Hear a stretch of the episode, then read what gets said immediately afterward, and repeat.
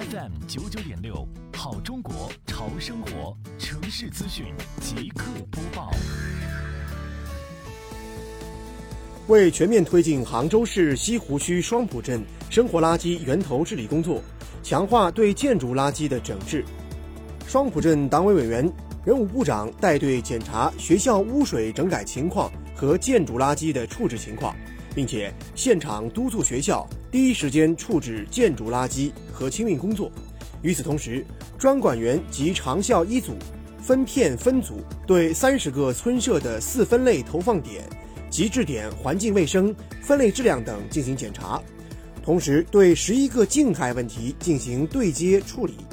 村社完成情况总体较好。专管员及长效二组则走访辖区的企业单位静态问题。与小区的定点定时整改情况，并督促企业单位在规定时间内处理落实长效管理。